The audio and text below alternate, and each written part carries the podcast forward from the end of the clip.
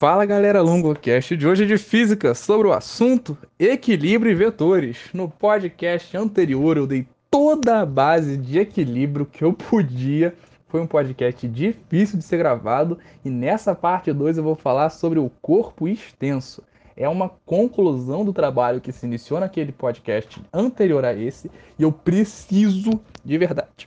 Eu preciso que você tenha aquela base bem construída, bem sólida, porque eu vou trabalhar perfeitamente com tudo aquilo para esse podcast de agora. Todos os conceitos, desde vetores até equilíbrio.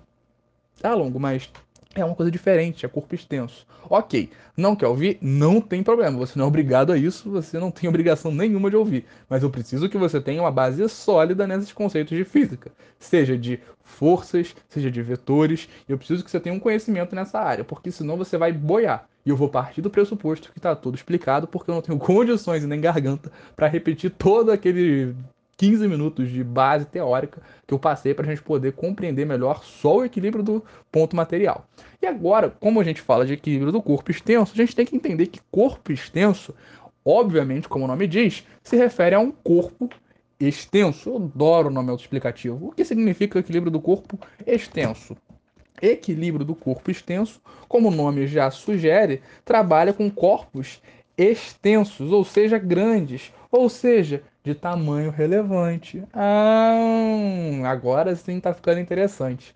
Quando eu falo, quando a gente fala de equilíbrio do corpo extenso na física, a gente vai trabalhar com corpos que tenham um tamanho considerável. Logo, mas aí, por exemplo, você falou antes só de forças entrando em jogo. Agora, por exemplo, o volume dos corpos vai entrar na equação? Não, você não vai trabalhar com volume, você vai trabalhar ainda muito com a massa. Mas você vai ter que levar em consideração por exemplo, o comprimento desses corpos, porque frequentemente uma questão vai trabalhar com uma prancha, com uma superfície, uma tábua de algum material. Então é importante ter um conhecimento também sobre essa questão, ter essa base de que tudo aquilo que a gente pegou no ponto material, a gente vai mais ou menos aplicar agora para o corpo extenso, considerando que essa extensão do corpo vai ser quase que, frequentemente, unidimensional. Mas como assim unidimensional, longo? a gente vai estar trabalhando muito, como eu falei, com as distâncias a partir de um apoio, eu já vou falar do apoio, mas que vão ser muito para um lado e para o outro. A gente vai trabalhar o corpo extenso como sendo esse, digamos, essa superfície, frequentemente uma tábua, frequentemente uma prancha ou alguma coisa do tipo, mas que não vai ser algo também que vai entrar volume nessa equação. Então fica muito tranquilo, porque vai ser uma coisa bem de boa, tá certo? Bom, feitas as apresentações, ouvinte, corpo extenso, corpo extenso e ouvinte, podemos conseguir, digamos, pegar alguns conceitos fundamentais. Acabei de falar de apoio, né? E aí que vai entrar uma das coisas basicíssimas do equilíbrio do corpo extenso, que é saber o que significa esse tal de apoio. Pensa o seguinte, a gente vai trabalhar com uma tábua de madeira para ser o nosso exemplo base. No anterior a gente pegou uma bola de gude, agora vai ser uma tábua de madeira. Eu estou com uma tábua de madeira aqui? É claro que não. A gente está fingindo hipoteticamente que estamos com uma tábua de madeira. Ok, a tábua de madeira está aqui na minha mão. Imagine que também agora botei na sua. Você está segurando a tábua de madeira. Bota a mão para frente, igual eu estou aqui, igual um idiota, segurando absolutamente nada. Tábua de madeira na mão. Agora pega essa tábua de madeira e equilibra com o seu dedo no meio dela no meio dela um único dedo. Você pega só o seu indicador e coloca ali. Finge que vai revistar o Chico Rodrigues. Ali, no meio da tábua, você consegue equilibrá-la. Por que, que eu consigo equilibrar a tábua com o meu dedo ali no meio dela? É porque ela fica assustada, ela fica ali, libera uns 30 mil? Não. É porque a tábua, quando você coloca o dedo ali no meio, você vai estar tá segurando, digamos assim, você vai estar tá apoiando essa tábua justamente no que a gente chama de ponto de equilíbrio ponto de equilíbrio ou centro de gravidade. O que significa trabalhar com um centro de gravidade? Significa que a massa daquele corpo, quando a gente trabalha, é claro, com corpos homogêneos, se concentra, digamos assim, naquele ponto. Pera, como assim se concentra? É como se, digamos, a massa daquele corpo, por ser homogênea, por ser estável, ou seja, estar bem distribuída, pode ser atribuída a um ponto central. Lembra do conceito de baricentro lá da geometria? Quando você tem um triângulo, você estipula as medianas, você traça as medianas, digamos, a partir dos vértices e o encontro das medianas é o baricentro? É basicamente isso. Bari, massa, centro é justamente centro. Então é o centro de massa. Significa que naquele triângulo, se você botar o dedo, se você apoiar aquele triângulo com um lápis, por exemplo, com uma agulha naquele ponto, ele vai permanecer em equilíbrio. Ele não vai se desequilibrar. E o mesmo vale para a tábua de madeira. Você vai pegar o baricentro dessa tábua, que a gente está pensando aqui uma tábua, por exemplo, retangular, então o encontro das diagonais, nesse caso, por exemplo, e a gente vai utilizar justamente isso. Esse ponto central da tábua, o ponto que está exatamente no meio, vai ser o ponto de equilíbrio, o ponto em que ela vai ter uma estabilidade, até porque a gente não tem nada com ela em cima até agora, beleza? Ok, ela está com uma certa estabilidade aqui no meio, beleza, Longo. O que, que isso significa para mim?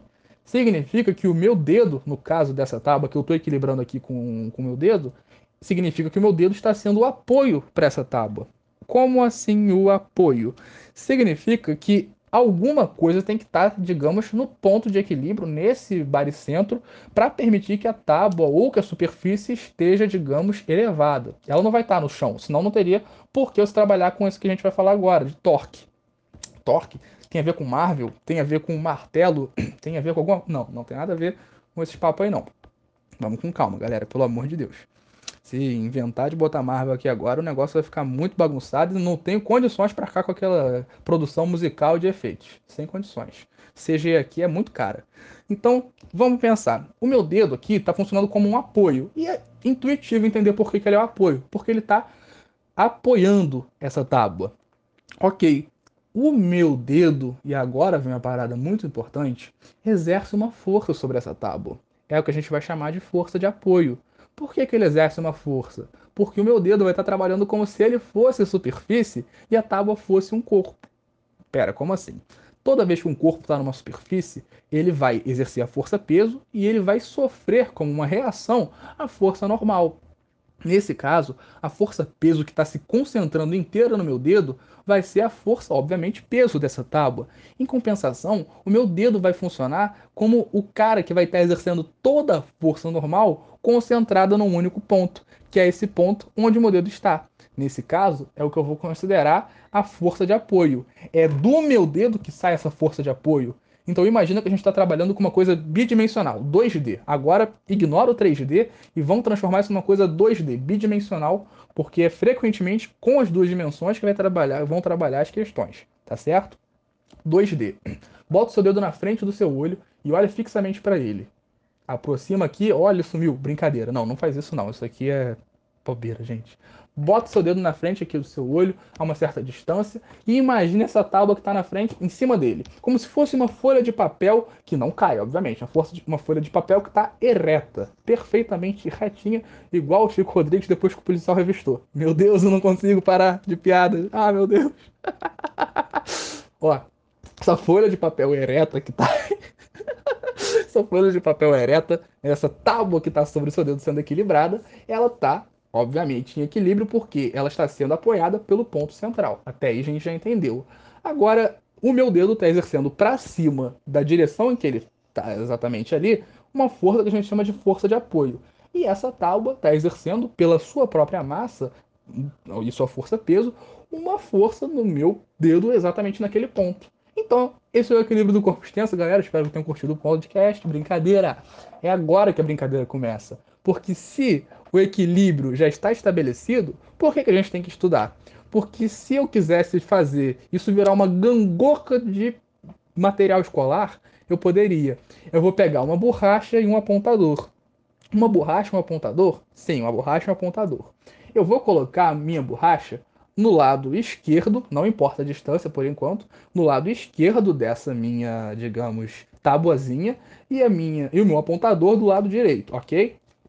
Apontador do lado direito e a borracha do lado esquerdo. Perfeito? Perfeito. Compreendido o exemplo até aí muito besta. Então, apontador à direita, borracha à esquerda e a minha tábua aqui exercendo exatamente o papel que ela tem que exercer. Por que, que as coisas vão ficar difíceis agora? Porque eu não falei em momento nenhum que a minha borracha tem o mesmo peso que o meu apontador. E aí, como é que eu faço para contrabalancear esses dois? Entra o conceito de torque. Vamos pensar que eu tirei o apontador e só estou com a borracha. Se a minha borracha está do lado esquerdo, ela vai exercer uma força-peso, obviamente, para baixo. E isso vai fazer com que a minha tábua entre em desequilíbrio. Ela vai ter uma tendência a fazer o que? Se inclinar. mas ela vai meio que rodar, ela não vai só se inclinar, ela se inclina toda, ela vai, de modo geral, fazer esse movimento num sentido anti-horário. Pera, então tá à esquerda apontando para baixo, é como se a minha tábua tivesse a tendência de se movimentar no sentido anti-horário, como se fosse um relógio ao contrário. Então, eu vou chamar essa tendência que a minha tábua vai ter a partir da ação da força-peso da borracha de que torque anti-horário. O torque anti-horário vai ser isso. E como que eu calculo esse torque? O torque anti-horário é calculado pela força exercida vezes a distância do ponto de apoio. Então, se por exemplo eu disser que a minha tábua tem exatos 2 metros de comprimento, é grande a tábua, não disse que era pequena. É uma tábua de 2 metros de comprimento, beleza? 2 metros de comprimento, que à esquerda, ou seja, no ponto extremo da esquerda, que vai ser 1 metro, tem a borracha. Essa minha borracha, por um critério técnico, vai ter 1 kg. Por que 1 kg longo? Meu Deus, uma borracha desse, por que desse porte 1 kg? Então quis. Qual vai ser o peso que ela exerce? Vai ser um peso de 10 newtons. Por isso que eu escolhi uma borracha de 1 kg. Parece mais fácil. Como que eu calculo o torque? Eu vou pegar a força e vou. E, e, lembrando que a distância tem que ser em metros, por isso que eu também botei a tábua como 2 metros. Se ela tem 2 metros, o ponto central está a 1 metro de cada extremidade. Por isso que também ela tem 2 metros, para facilitar. Se você não tinha pego isso daí, eu peço desculpa, não ter explicado de cara. Talvez a gente pense que as coisas, as coisas estão intuitivas, mas às vezes elas não estão tão intuitivas assim. Tábua de 2 metros, o centro está a 1 um metro de cada extremidade, perfeitamente alinhado, em equilíbrio, como diria Thanos, como tudo deve ser. Eu falei que não ia meter Marvel aqui no meio, acabei metendo. Aliás, aquele exemplo do Thanos equilibrando a faquinha ali, se você viu Vingadores Ultimato, Vingadores Guerra Infinita, você sabe do que eu estou dizendo. Ele equilibrando aquilo ali é o perfeito exemplo do equilíbrio do corpo extenso. Mas enfim, a gente vai pegar isso depois, ok? A minha borracha está de um lado. Ela está exercendo esse peso, né, essa força-peso, e está provocando o surgimento desse chamado torque anti-horário. Quanto vale o meu torque anti-horário?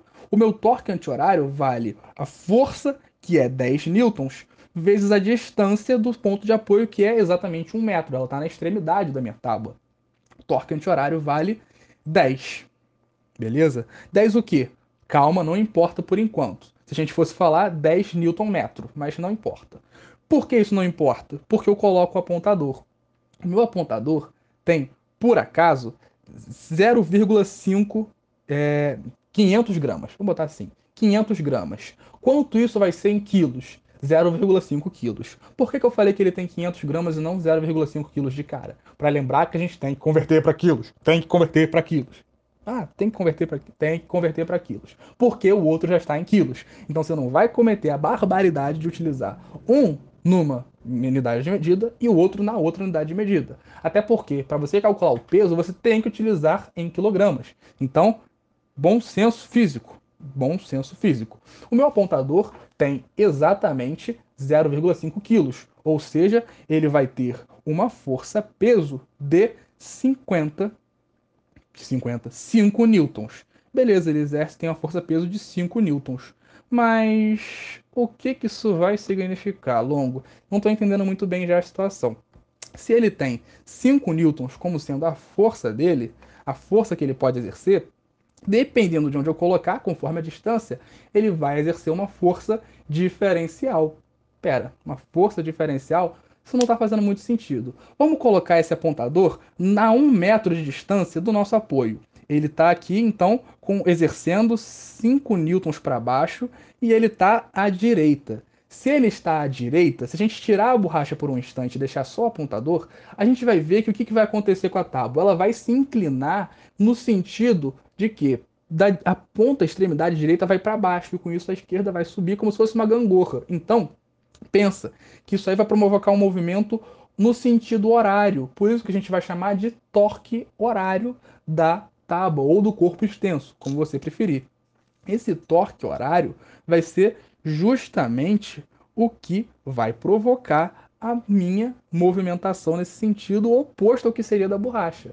Então, primeiro vamos calcular qual seria o torque horário. O torque horário é força vezes distância. Para você calcular um torque ou outro, é a mesma coisa.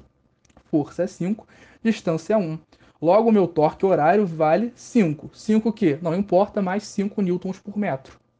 Beleza, longo. Mas tá, pronto, beleza. O que isso significa? Significa que se eu pegar a minha tábua, colocar simultaneamente numa extremidade a borracha e na outra extremidade o apontador, uma vai exercer o torque de 10 Nm e a outra vai ter o torque de 5 Nm.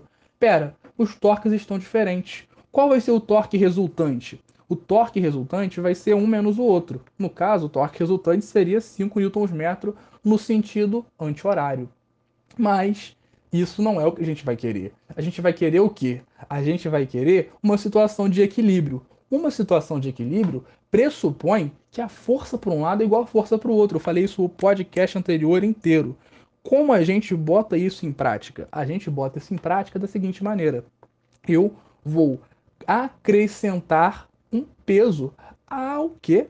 Ao lado do apontador.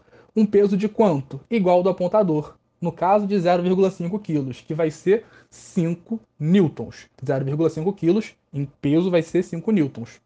Se eu acrescentar um peso, por exemplo, um outro apontador igual a ele, na mesma extremidade, o que, que vai acontecer com o meu torque? Vai ter uma nova força. Mas aí, muita atenção, porque se a distância fosse outra, a questão ia mudar um pouco. Porque se eu, por exemplo, pegasse esse novo apontador e colocasse a 0,5 metros, como eu calcularia o torque horário? Seria força vezes distância mais força 1 vezes distância 1, porque são forças diferentes e distâncias diferentes.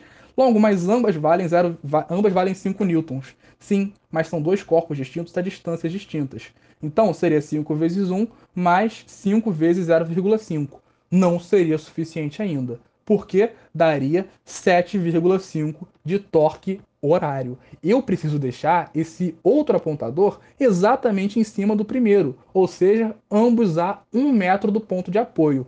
Ou seja, ambos a um metro do ponto de apoio, significa que ambos vão estar na mesma distância, ambos vão ter a mesma distância para entrar na fórmula. Ou seja, 5 vezes 1 mais 5 vezes 1. 5 com 5 dá 10. 10 vai ser o meu torque horário. Vai ser exatamente igual ao meu torque anti-horário. Se o torque para um lado é igual ao torque para o outro, a minha tábua, ou a minha gangorra, ou o que for, vai estar em equilíbrio. Se está em equilíbrio, parabéns, você tem uma situação de equilíbrio do corpo, do corpo extenso. Então, para calcular equilíbrio no corpo extenso, torque de um lado tem que ser igual a torque do outro. Força vezes a distância, seja lá quantos corpos, ou seja, força 1 vezes a distância 1 mais força 2 vezes a distância 2 de um lado, tem que ser igual a força vezes a distância do outro. Seja a força de 1, 2, 5, 10 objetos. Claro que quanto mais objetos, mais difícil pode ficar o cálculo da sua questão mas, enfim, isso é mais ou menos, digamos assim, irrelevante agora para o conceito explicado. Longo, sempre o apoio vai estar no meio? Não, o apoio pode estar em diferentes posições. Por exemplo, se essa minha tábua tendo 2 metros, eu poderia colocar o apoio, por exemplo, a, digamos, 0,5 metros da extremidade esquerda. O que iria significar isso? O apoio estando a 0,5 metros da extremidade esquerda, significaria que haveria 1,5 metros de distância do apoio até, o apontador, até os apontadores. Ou seja, mudou tudo. Por quê? O torque anti-horário vai se transformar em 10 newtons, que é o peso, a força-peso da borracha, vezes a distância de 0,5. E do outro lado, eu tenho dois apontadores que valem 5. 5 vezes 1,5 mais 5 vezes 1,5. Não preciso nem fazer as contas para você ver que vai desequilibrar tudo de novo. Aí você tira peso, você muda a distância. Aí vem uma questão interessante. As questões raramente vão pedir para você dizer quanto teria que ser o peso acrescentado, acrescente um novo peso para equilibrar a balança. Vão pedir frequentemente qual é a distância, por exemplo, que esses dois apontadores teriam que estar para você retomar uma situação de equilíbrio. Aí, meu querido, minha querida, é muito fácil. Você vai pegar e vai transformar essa nova distância numa incógnita, ou melhor, na incógnita do problema. Então, para o torque de um lado ser igual ao torque do outro, força vezes a distância de um lado, o anti-horário, que no caso é 10 vezes 0,5, que vale 5, tem que ser igual ao torque do outro. Considerando a distância como sendo d, para facilitar o cálculo, 5 vezes d mais 5 vezes d vai ser igual ao 5 do outro lado. No caso, fazendo esse trabalho algébrico, 5 é igual a 10d, a distância tem que ser em metros igual a 0,5 metros. Ou seja, você não vai colocar na extremidade da minha tábua. Você vai pegar o meu ponto de apoio e andar à direita 0,5 metros. Faz todo sentido, porque você tem a mesma quantidade de peso de um lado e a mesma quantidade de peso do outro. Se é a mesma quantidade de peso, a distância também vai ter que ser igual. Então seria um raciocínio intuitivo até nessa questão. Em compensação, nós provamos matematicamente que a nossa intuição estaria certa. Eu sei que pode ter soado estranho, mas essa parte é importante, porque raramente, por exemplo, o apoio vai estar no meio. Eu coloquei o apoio no meio mais para facilitar a nossa compreensão antes de colocar esses pesos e essas forças em atuação, beleza? Isso aí é muito importante ser colocado. Mais longo, e aí você pode me perguntar: você não disse que a tábua tinha um, um peso? Claro que ela tinha um peso. Nesse cálculo, eu considerei o peso da tábua sendo desprezível, sendo ignorável. Mas uma questão qualquer poderia dizer que o peso da tábua deve ser levado em consideração, e aí te daria qual é a massa ou o peso dessa tábua. Como você utiliza isso? Aí você vai pegar o ponto central dessa tábua, que no caso seria o meio dela, e você vai colocar a força-peso dela justamente aí. Onde está o ponto central da tábua? a um metro de distância da extremidade esquerda e um metro de distância da extremidade direita, que é o centro perfeito dela. Mas em relação ao apoio, onde está esse peso? A 0,5 metros à direita. Ou seja, se ligou, se ligou, se ligou na pegadinha questão aí. Então, muita atenção que a questão vai te cobrar, ao como isso vai ser pedido a você. Pode ser pedido tanto sem considerar o peso da tábua, como considerando o peso da tábua. E para a gente poder encerrar, e se por algum motivo longo, sim, você é insuportável, pode perguntar.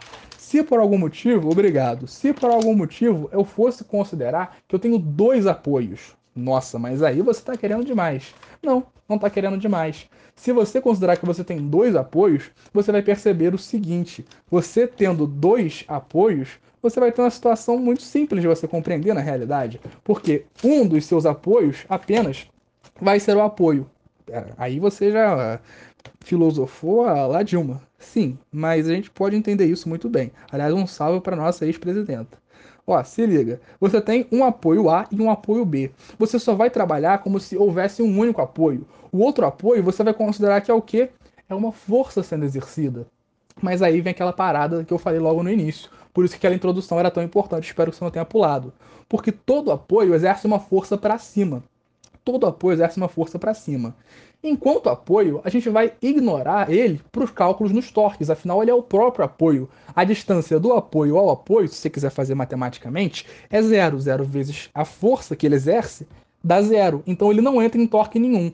Mas o outro apoio está a uma certa distância. Vamos chamar aqui de distância D, botando uma tábua com dois apoios. Um, uma, e há uma distância entre eles. Essa distância que a gente vai chamar de D é algo a ser considerável. E como ambos os apoios exercem uma força para cima, a gente pode chamar de força do apoio 1 e força do apoio 2, um deles você vai ignorar, porque você vai pegar como base para ser o apoio. Mas o outro, o outro apoio, você vai classificá-lo como sendo o quê? Como sendo uma outra força exercida no torque. Por exemplo, se eu tenho um apoio à esquerda e outro à direita, eu vou pegar a minha base como sendo a esquerda. Sem motivos ideológicos, hein? Hahaha. claro que tem. Pegando a minha base como sendo a esquerda, o apoio da direita vai estar entrando nos cálculos. Como ele faz uma força para cima, se liga, se essa força para cima fosse continuada, a tendência da tábua seria de escrever um movimento anti-horário. Então esse apoio, obviamente, vai entrar como sendo uma força a ser considerada no torque anti-horário. Ou seja, quando você for fazer os cálculos, por exemplo, colocando uma esfera a uma distância de linha, digamos assim, do, apoio 1 a, do apoio 1, uma distância de linha, quando você for considerar o peso dessa esfera para o torque horário, o que vai contrabalancear esse torque horário vai ser o torque anti-horário promovido por esse apoio 2, ou melhor, pela força do apoio 2, porque a tendência é ela entrar no torque anti-horário. Torque anti-horário igual ao torque horário, nesse caso aí eu exemplifiquei com a esfera. Fazendo os cálculos, você encontra qual a distância, por exemplo, que a esfera tem que estar do apoio 1, ou qual a distância que tem que haver entre os apoios para que haja situação de equilíbrio. Acho que, ou ainda, qual é o peso que essa esfera tem que ter estando a, uma a essa distância de linha delimitada pelo enunciado muita atenção, porque o enunciado pode te pedir qualquer uma dessas coisas, te ofertando as demais. E é importante que você tenha esses conhecimentos básicos em mente. Eu sei que eu falei muito, eu sei que eu falei coisa pra caramba, é muita informação, eu sei. Mas se você pegar esses pontos fundamentais, você não erra as questões de apoio de verdade. Você pega isso com muita tranquilidade. Então guarda isso no seu coração, porque tem tudo para dar muito certo. Equilíbrio vetores do ponto material e do corpo extenso é basicamente isso. Eu espero que você tenha curtido esse podcast, que tenha sido útil para você e que você tenha gostado. Mas, nosso muito obrigado, e se ficou com alguma dúvida, é só entrar em contato pelas nossas redes sociais, que vamos ter o maior prazer em te ajudar. Até a próxima, valeu!